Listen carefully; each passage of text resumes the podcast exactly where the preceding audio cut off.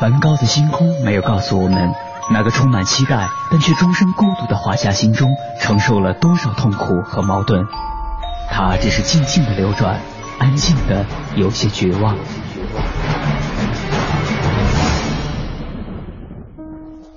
莫奈的睡莲没有告诉我们，那个喜爱平静的人在动荡的时代中，心里有着多少的叹息和遗憾。他只是静静的绽放，用柔弱的身躯撑起了整个时代。毕加索的线条没有告诉我们，那个一生充满激情与创造的人心中有着多么宏大的理想和期待。他只是霸道的出现在每一幅画作中，让世界都看到了自己。如果说一幅幅作品是一次次印象，那么这些印象背后的艺术家们究竟又有着怎样的故事？凡尘工作室艺术系列全新话题：印象、写实与浪漫，带您一同走入艺术背后的世界，对话艺术家，还原他们最真实的样子。讲述他们最浪漫的艺术理想。本期话题来自大海和高原的呼唤。本期节目嘉宾陈坚。陈坚，一九五九年出生于青岛，当代中国水彩执行主编，第七届、第八届、第九届全国水彩水粉画展评委，第十一届全国美术作品展评委，第三届全国青年美术作品展评委。上海朱家角国际水彩画双年展评委，中国美术家协会会员，北京美术家协会水彩画艺术委员会副主任，北京水彩画学会副主任，中国美术家协会水彩画艺术委员会秘书长，多次获得国内水彩水粉画大奖，多幅水彩画作品参加文化部对外交流展，多幅作品被国内美术馆、集团公司、个人收藏。从很小的时候，陈坚就接触到了艺术，在他的成长过程中。他对于艺术的看法是否产生过改变？陈坚又是怎样与美院结缘的？带着这些问题，我们的记者杨安为您继续采访了陈坚。您好，听众朋友，欢迎收听《印象写实与浪漫》，我是杨安。在今天的节目当中，我们继续和艺术家聊人生、聊艺术。今天我们请到的这位艺术家呢是陈坚，陈老师，您好。你好。那会儿画那个阿尔巴尼亚那个女的，包括画这些东西，我也临摹两张，就是裸体的那种、那种、那种。啊。结果让街道委员会给发现了。发现了吧？发现了，就批斗了我们五天。啊。挂大牌子，我跟着老师，他也挂牌子，就在那个西镇朝城路十五号。老师也是是发现抓了他啊？抓了他啊！抓的老师，抓的老师，抓的张代凤啊啊！但是您也你也得陪着。嗯，流氓反革命，就是我也跟着后边，他的学生也是都成兔崽子什么的，我他当时写的，就跟着低着头就游街，那个街也不大，游了半个小时就回来了，啊，然后做了那写检查，第二天再游街，然后晚上回家。学校里面就就也是批斗，也是批斗，哎，做检查，反正我想是老师对我是特别好。因为什么呢？前一阵子，前年我去拜年的时候，给老师拜年的时候，老师都想着，都记着，都记着呢。啊，说那会儿还每人两条毛巾，一块肥皂，那简直是陈年的。学校的排球、篮球、足球都是陈年花钱买的，给学校体育组买。我们学校，您学校里的大款了。那绝对。嗯。我们学校出去参加的活动，比如说。没有夏令营，类似于夏令营这种，嗯，那，嗯，到海边买那个游泳圈，嗯嗯，那几乎都是我弄，那就是吃饭买面包，嗯，啊，几乎都是我，喝凉粉那青岛那凉粉嗯，嗯，那是五分钱一碗吧，嗯，我一要这一桶就包了，我们我们班里面都跟着后边吃，不差钱儿，他不是不差钱，他就是觉得其实把钱都给母亲，我说你给我两块钱，那会儿很牛啊。那学生哪能这样？你今天给我两块钱，老母亲说干嘛？我说我的钱，你给我两块钱。啊，那会儿就，哎呀，就觉得那会儿买一包烟啊，嗯，八分钱，八分钱买一包烟，吃一个带肉的、带带着烧肉的一个满碗的这个这个叫我们叫大卤面，嗯，八分钱，清汤面，但是也是爆锅的，五分钱。我就想知道你讲这么多故事这么生动哈，这家长在干什么呢？这孩子天天这么个折腾，虽然说也给家挣来钱了，也给挣来肥皂了，还挨斗了呀，还还还那什么了？家长这里这不可能对一个中学生他就缺失了呀，他肯定还是要去这件事情，还是要要有一个态度的吧？嗯，就是从那个学校斗完了以后，就转到了。另一个学校了，转学了，转学了。嗯嗯，我们当时就业的时候中呃不是考高中那会儿就分配没有考，嗯，就分配这个学校广饶路小学，呃上中学都要到这个二十六中去，挺远的。二十六中去就是在那个万国公墓建起来这么一个学校，后面还是万国公墓。你又去万国公墓去了。所以说我前两年我自己单独的十。二十多年没去万公墓那边去了，现在没了，现在弄成雕塑公园了。我单独在里面坐了将近一个多小时，就是在回忆回忆。哎呀，就是很青涩啊，自己坐下也不怕湿，那个裤子两个圈都湿湿的，草草地，其实也是流泪，因为在这个发生了很多，就是自己年轻的时候、孩子的时候跟人打过架啊，因为它是两个区。在这个学校里面，市北区和台东区，我们属于台东区，还是市北区？两个区的孩子就容易发生争斗，啊，就是市北区和我们经常打架，打得很猛，打砖头啊。那会儿文就学文革，另外一些人打架的那种作风，嗯，也没有几本书呀，数学、语文就两本书。但是我还是想问问您，这个当时学画画有没有一个目标了？说我将来。就是像我的老师张代凤一样做这样一个人，还是呃就赚点画鸡蛋画扇子的钱，还是当一个老师有没有一个目标？还我就靠这个吃饭了，有有一个明确的想法吗？还是就是稀里糊涂的呢？我觉得，因为家庭的原因，可能是环境的原因，再加上青岛的原因。嗯。因为青岛这个城市啊，是个殖民和码头文化的一个城，没有传统，建市才一百多年。没有任何的那种传统的那种那种，就说书香门第，对，嗯，或者怎么样，嗯，所以青岛特自由开放，哦，所以青岛出了很多演员，出了很多体育明星，足球国家足球队以前最少有四五个是青岛市的，对对，嗯，特开放，码头呃船员下来就踢足球，和呃工厂的工人就约到晚上去踢足球，你看着这。稍微过一个城市潍坊吧，你很难见到一个外国人。这边外国人很多，船员船一靠码头，他们就下来玩呀，这个穿的衣服呀，这个你就见了，慢慢慢就西化了，就是那种那种那种那种舶来的东西特多，见识不一样吧？舶来东西特多，嗯，就是从那个码头一下，这那会儿我想得清楚，有些旧西服呀什么的，他倒卖的东西都在青岛呀。那会儿应该是文革末了。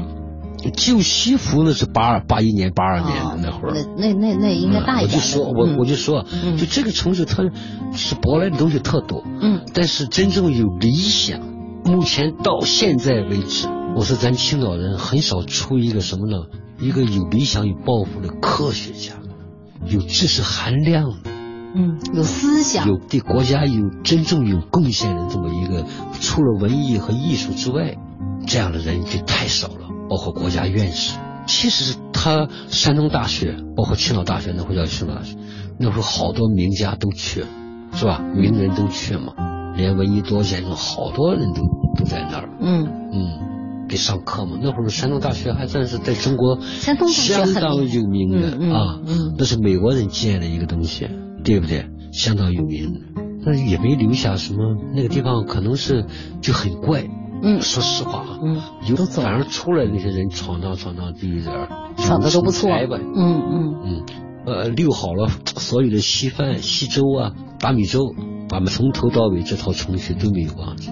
所以说，我觉得儿时的教育太重，真的，嗯，可能能影响人的一生，包括价值观，嗯。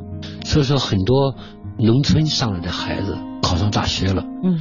他的一生啊，有的时候他自己不自觉的流露出一些，就那个时代在那儿长大了一些习惯，嗯，和思维模式，包括处人方式，那您改变不了。您觉得您儿时的这些东西听着很好玩儿，但是我还短时期内吸收了大量的信息，很难找到几个词汇拎起来给您的一种，不管是价值观，一种关键词是什么？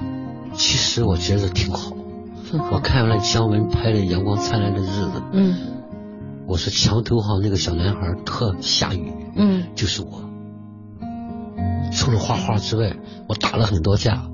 为什么打架？我身体不好，我生下来以后就肺炎、肺结核，救了能有十几天没救活。嗯，我放弃了，就怎么着怎么着了，就不要这个孩子了。是我姥姥和姥爷把我领回家了，找中医啊，找这个又把我治好。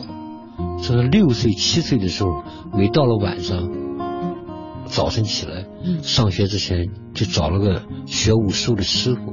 我们家住在山边上，就去学武术，强身健体去了。嗯，所以说通过学武术，我们这个厂的一个老师也教了二十多个孩子，比我大一点和我一般大的再大一点这些人这些功夫呀都可以了得。嗯，是每天踢腿呀，咋着压腿，然后开始练功夫学拳呀，一直到十七八岁。啊，这画画。跟这个学功夫那会儿就文化课就耽搁了很多。嗯，我们这个氛围里面也没有一个同学里面有个家长是老师呀，或者能训练一下再抓一下。嗯，哪怕是教条的抓一下也也有。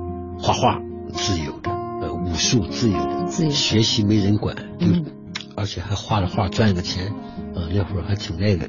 一个自由的少年我就说阳光灿烂的日子，很自由。你想走，把书包一拎，嗖吹着哨就跑。了。坐在墙头上，有时吹个哨啊，都呃，这这，我们那会儿，嗯，也不叫耍流氓。啊，我们那会儿叫呃耍屎蛋，嗯，耍屎蛋这帮子孩子，就是小屎蛋那种。啊，吹个哨啊，哦，喊一声，人回个头，哇，我们就笑，然后就过去了。半大小的那种劲儿的哈，嗯，青岛还有海，那种感觉更开阔、更更自由了。有一个同学的父亲是军人，我们上中学的时候，军人，他弄了一套服装，但是把领章帽徽都去掉。我们啊，就是特好，十几个哥们儿呗。嗯，你上午穿。我下午穿 都挨着队，挨着十天我穿上了，那穿上那简直是过大年了，在马路上就不知道怎么走了。我穿着这绿色的那种服装，戴着那个帽子，嗯，哎呦，太炫了啊！那会儿就觉得，我就想，哎呀，不知道怎么样让谁楼上楼下到处跑着让人看，嗯，把那个鞋那个布鞋那个边儿是白的，用那个那个粉子刷的六白六白的，特别白啊。弄的舍不得 走，那会儿也没有很少有柏油马路吧，都是土路。回来以后就不成样了。小小少年的很阳光的虚荣心，特别可爱。打过架，嗯，画过画，还学过琴啊，六弦琴啊，跟刘信义他们一块儿。呃，刘信义以前是个电影明星，我知道，后来对对对对，因为我曾经采访过他，和刘信义我们俩就特别好。嗯，也是我们邻居嘛，跟他也学过油画，他也喜欢画油画。嗯啊，又在那弹过琴，啊，又这个这个他，我们俩一起画写生，他就不画了。哦哦哦哦，这练练发音了，嗯，练嗓子。我在旁边有的时候画着画着也跟着调调一调，调一调。所以说，我觉得这个时候其实我的童年，一个是挺生涩，再一个我觉得挺浪漫的。而且我的想解决的问题，我都能解决，因为我有钱。嗯，你也没有大问题，就那点小问题嘛，一个孩子啊哈。所以说，就从那以后，因为有钱，我到现在拿钱都不当钱。根本就没有钱的那种概念了。听到这儿，我们的听众该纳闷了：我们到底是艺术家访谈录还是商人访谈录？我觉得人的经历啊，最后我画了画，慢慢的我就感受。咱们倒回去说吧啊，一个挺好玩的少年时代，然后开始总得考虑一点前途的问题了，开始养活自己的问题。这时候没那时候没有恢复高考呢吧？恢复了。这个事儿是这样啊。七六年，七六年第一次我们家还是比较困难，就是这是一个普通老百姓的家庭，不是有一个有学问的，或者我爷爷都没有学，我姥爷家里边没有一个没有一个是走学问，就是工人家庭、铁路家庭。我我妈家里边都是我我姥爷是开火车的，舅舅姨二舅火车司机的孙子，不是外孙，外孙子，嗯。所以说，在那个家里边都是铁路服，嗯，啊，铁路的饭盒啊，铁路服，说话都是铁路专用的口腔调，啊，这边就是我爸爸是从农村上来的，十四岁来打工，没有什么呃背景，就是他的呃这个姊妹啊什么都没有，所以家里边没有文化的传统，没有培育孩子的这种意识。教育意识确实，嗯，真的，我说实话，嗯，我现在有时候回去跟我母亲谈话，她八十多了，嗯，有时候我说说，我说你怎么就没想到？我说孩子，你得鼓励我、督促我，或者是引导我，你得考大学呀，读书啊什么的啊。但是正好有这个机会，我觉得这个机会可能是任何人都不会丢掉的。嗯，我七六年一毕业，中央下了一个政策，十年没有的政策。嗯刚刚文革结束，那会上山下乡嘛？嗯啊，从六几年上山下乡，一直没有就业，嗯，没有就业的机会，没有安排工厂的那种就业机会。七六年十月份，中央下了文件，家里边比如说兄弟姊妹，老大可以不下乡就业。对，我记得这个政策。解决什么呢？你家庭的问题，老二、老三必须下乡。嗯嗯，没有说的，没有说的，除非你有病。是吧？嗯嗯，我们家老二正好有气管炎，很严重，就没下乡。到老三毕业的时候，老那会上山下乡已经几乎就结束了。他是六五年出生的，嗯啊，几乎是就八五年，呃，这个这个八十年以后就没有上山下乡。我那会儿是老大就业，嗯，那会儿是要加个饭盒，能带着饭去工厂上班了，那多牛呀！对，那简直铁饭碗嘛。对。而且就开始找工厂了。我父亲还认识人，呃，花了我想的清清楚楚的，花了我三十块钱，找的路子，不是找路子，请客。嗯，花了我三十块钱。三十块钱啊，那得吃什么了？五桌吧。啊。哦。感谢把我安排在北海船厂。北海船厂。北海船厂是国家交通部的单位，现在就是奥帆中心了，在那儿。一安排进去以后。当时就业了一千一百个人，新工人都在北海船厂。嗯，一个厂能容纳一千一百多个新工人啊，在里边就新工联，你什么也不学，也不分配，你到哪个车间去，到哪没有，全在这里边。然后两年的时间填海，填出一个厂来，填海。哦，嗯，这些孩子都十六岁的孩子，嗯，退潮了。扛着石头哗往海里填海造厂，哎，往海里扔，嗯，一涨潮了回来睡觉，嗯，明白意思吧？学习睡觉，学习就是达到四人帮以后的那些那些什么？政治学习，嗯，政治学习，嗯，睡觉，就这种活挺累的，嗯，不回家，新工连像部队一样，嗯。嗯，彻底画不成花了。你你听我说啊，这吧？到了以后，第二个月要填这个表，嗯。就是你会什么？你是干什么？你会什么爱好？什么什么的有个表，我就写上个美术。嗯，在我们连队的，我们那个连长就是老工人了。嗯，那个连长说：“这个你会画画？”我说：“会。”他说：“那你画我看看。”我就拿纸来，我就给他画，画这四人帮嘛。嗯，王张江瑶嘛。啊，大毛笔一戳，四个头歘往外一伸，哎，他说你画的真好。他说你给给给我们连队布置布置。嗯嗯，找点纸，你别干了，你就画画吧。嗯，我就不填海了，我就白天在那画，他们去填去了，我就在那画画，给给自己还一个屋子，用广告粉的画纸上去写上什么什么东西啊，宣传类的东西啊，他们的罪行外啊，然后整个的这个整个的呃这个这个新工部就是新工联的这个整个的这一千多人的领导说，哎，有个画家，说小孩画的还不错，你给整个的做做宣传，做做宣传，然后。北海船厂的工会，嗯，厂里头了。哎，说这小孩画的不错的，这快一年了，说你来做宣传吧。一级一级就抽调上去，哎，就没有呃付出那么多，就是像别人那样，就因为这个专业，嗯嗯，就参加了青岛市的工人展出呀、活动呀什么的，就开始入了行了，这就算上，就就把这个上大学这个念头几乎就抹了去了。嗯，因为他接不上。我的高中是在学习，是在工厂里面，工厂里面知道这帮的孩子都是从初中来的，办了一个就是叫职工学校，嗯，专门请的从社会上各中学里面请的老师来，呃，当老师，调到北海船厂来当老师，职工学校的老师，然后让我们用两年的、三年的时间，呃呃，就是下午，下午上午干活，下午脱产。脱产学文化课，考试，嗯，把高中课程学完了。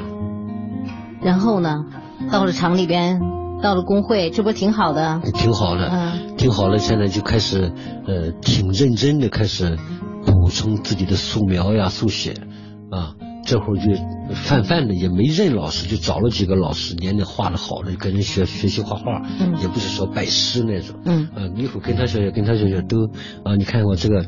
拿着画笔找找你，张三看看，李四看看，再找这个老师看，再找这个，都可以指导指导。嗯，那会儿是这样。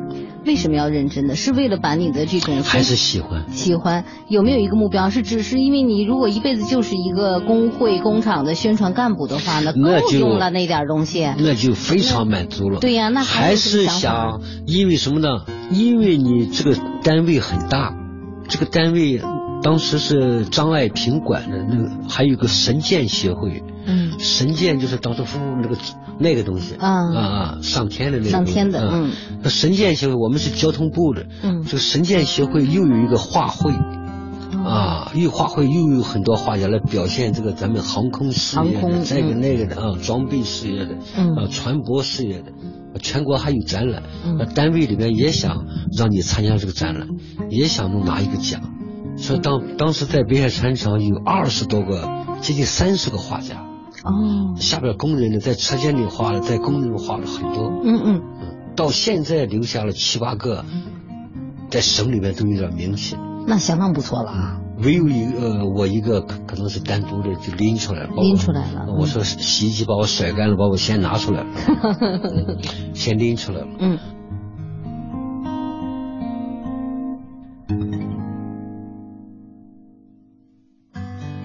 对于大海，陈坚有着非常深厚的感情。陈坚出生在青岛，因此从一定的角度上说，他从出生起就与大海朝夕相伴。大海见证了他一路与艺术相伴的故事，也给他的创作提供了无限的灵感。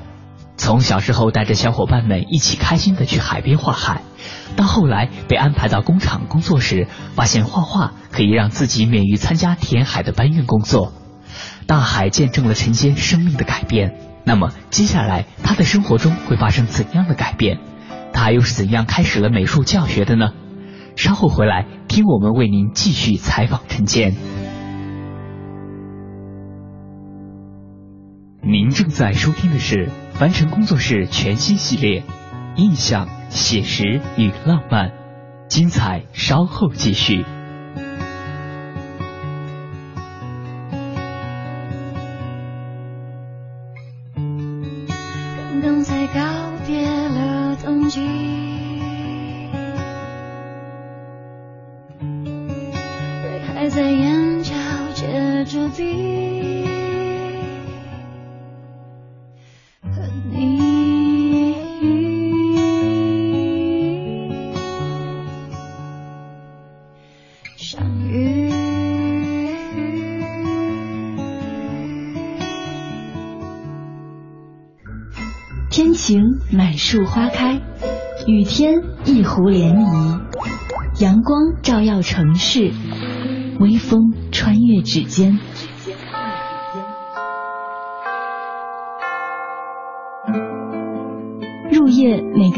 播放的情歌，沿途每条山路铺开的影子，一切因为内心有一个坚定的理想而生动，在内心的世界。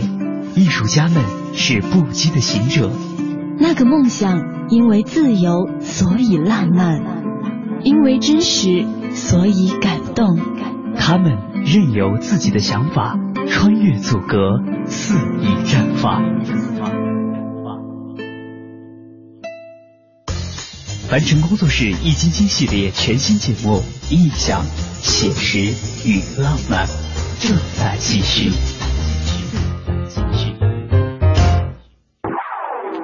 本期话题来自大海和高原的呼唤。本期节目嘉宾陈谦。无论是小时候与伙伴们一同玩耍的时候，还是九岁起接触绘画的过程中，大海都是陈坚最初的艺术养分。无论是快乐还是烦恼，他都会跑到海边。他画笔下的大海，正是他或平静、或快乐、或压抑的情感见证。离开学校到工厂工作，陈坚感觉到了一种不适应。他会怎样改变那种现状？他最终又是怎样成为了一名艺术教育工作者的呢？带着这些问题，我们的记者杨安为您继续采访了陈坚。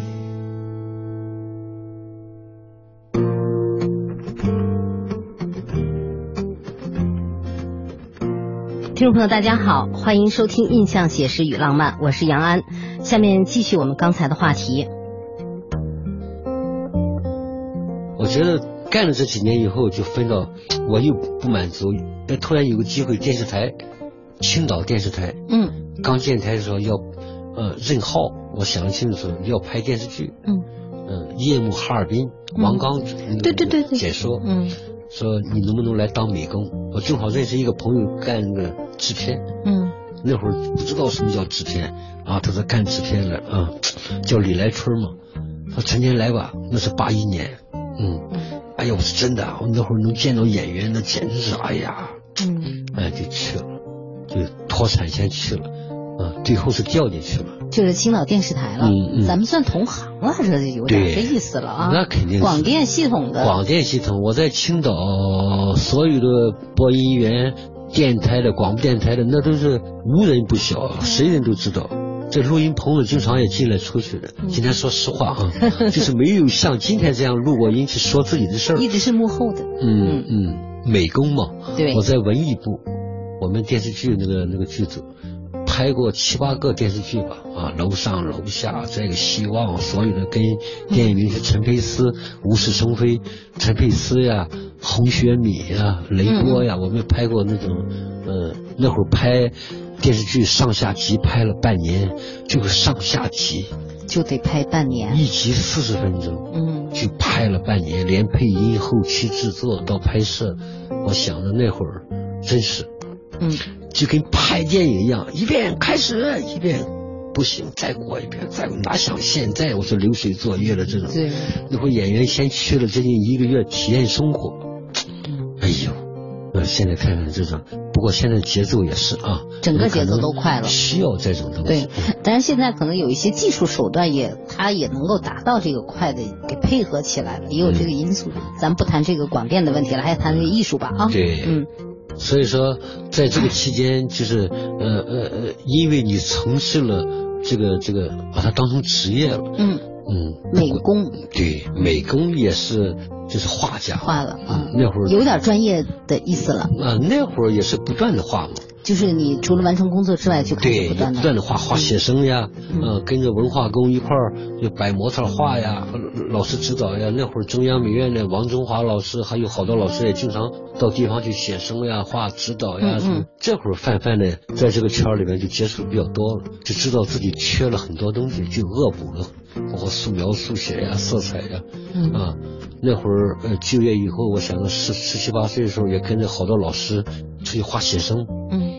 嗯，老师就指出你这个色彩应该怎么样，也看到老师画。那会儿青岛是一个非常漂亮的地方，嗯，大专院校写生课在青岛上的很多呀，嗯嗯，啊，一来了我们就去看，啊，比如说川美的、四川美院的来了一个老师，我们就接近他，他给我们看画讲，然后再看他们怎么给辅导，哎，本科的怎么怎么怎么考试，而不是怎么写生啊，嗯，在之前潜移默化的，呃，连偷加学加听。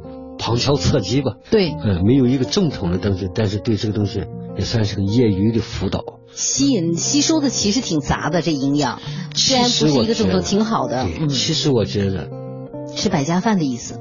你说美术学院就真好，我到现在我问，我经常跟这个这个这个这个，有一次跟谭院长也在聊起来，我说美术学院是培养呃人才的地方。这个这个，咱们国家的学校是培养大师人才的地方。怎么培养大师？要培养比尔盖茨，你怎么培养？说我学校要一年培养二十个比尔盖茨，什么模式培养比尔盖茨？他没有。特别是艺术，像演员一样，你怎么去培养？你除了泛泛的那几个硬的东西，好多大师的演员哪是培养出来？完全是导演在马路上看上他了，告诉他，其实就是人性的那种情感的表达、把握和理解。嗯。是吧？你在生活里接触的多了，你那种内心的感受更丰富了。好多大师，也不是学校培养的，齐白石呀，所有的大师，在学校里泛泛那点时间培养不了大师。所以说，我就觉得现在的孩子刚学点基础，出了学校一张画就要二十万，就觉得他是怎么着了？我觉得太可笑了。真的，说实话太可笑了。因为艺术东西真需要历练，特别是东方文化。咱们东方文化里面还那种东西和欧洲还不一样。欧洲的那个那人家那个生活就是一个字，就是爱，直接的。咱们还得悟，是吧？这是国家里面碰到任何事得领悟、提炼这个那个。国外那种从小他那种传统文化就是直接表达。嗯嗯，所以说母亲从小到没了那天和孩子说。嗯嗯，谁谁谁，我爱你。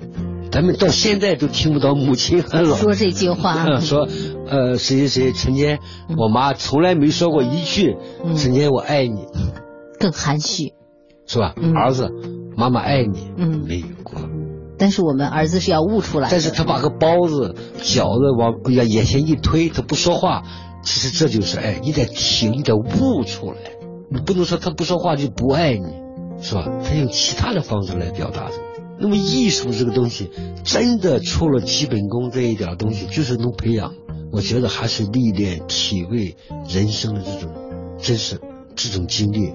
当你在画画的时候，就不一样，不一样了。所以说，我今天这样说，就美院的好多人画的技术真是特别好，但是美院很少有艺术家。我今天说这个话，可能怕得罪人，我也不怕。在中国的大专院校里面，艺术家太少了。为什么呢？因为很多很多原因，他们画的都是模特儿，在教室里面。嗯，确实，我很从内心佩服他们能耐着性子把模特儿画得很像，很完美。呃，你那种完美是另外一种完美诠释方式。你说的完美是像的完美，像的完美是因素的完美，不是艺术的完美，是逼真的完美，不是本真的完美。对，嗯，这模特也特特缺德，给学生一摆就是很经典的动作，嗯，十个动作来回换，啊，就是哎，这是院长都画过这个，哪个大大师都画过这个动作，然后就就摆，一看就是这样，活的石膏像，嗯。并不是活的人，所以说水彩呃这个这个油画百年的时候啊，油画百年这个展览，呃每个三十年代、四十年代、五十年代，大部分都是大专院校的著名的老教授、大画家画了很多人物肖像什么什么。我一看，嗯，包括少数民族穿上那个衣服，都是叫在教室里边找一套衣服让他换上。慢慢的，有半个月、一个月画的写生磨出来的，嗯。所以我看完了以后，前两天我看完以后，我就挺悲哀的，内心就是，他们画的是模特，不是人，不活，他们画的画里面没有温度，只有气息。没有温度，你感受不到情感那个温度。嗯，他们画的是关注的结构里边的转折，转折，啊，色彩的冷暖，嗯，啊，整个的所谓的协调，这些都是应该绘画因素。但是你就感觉不到他画家在里边的存在，这个画的人却未从学画开始起，我就渴望着在学校里边有个真正的老师，系统的把这套方法、方法论。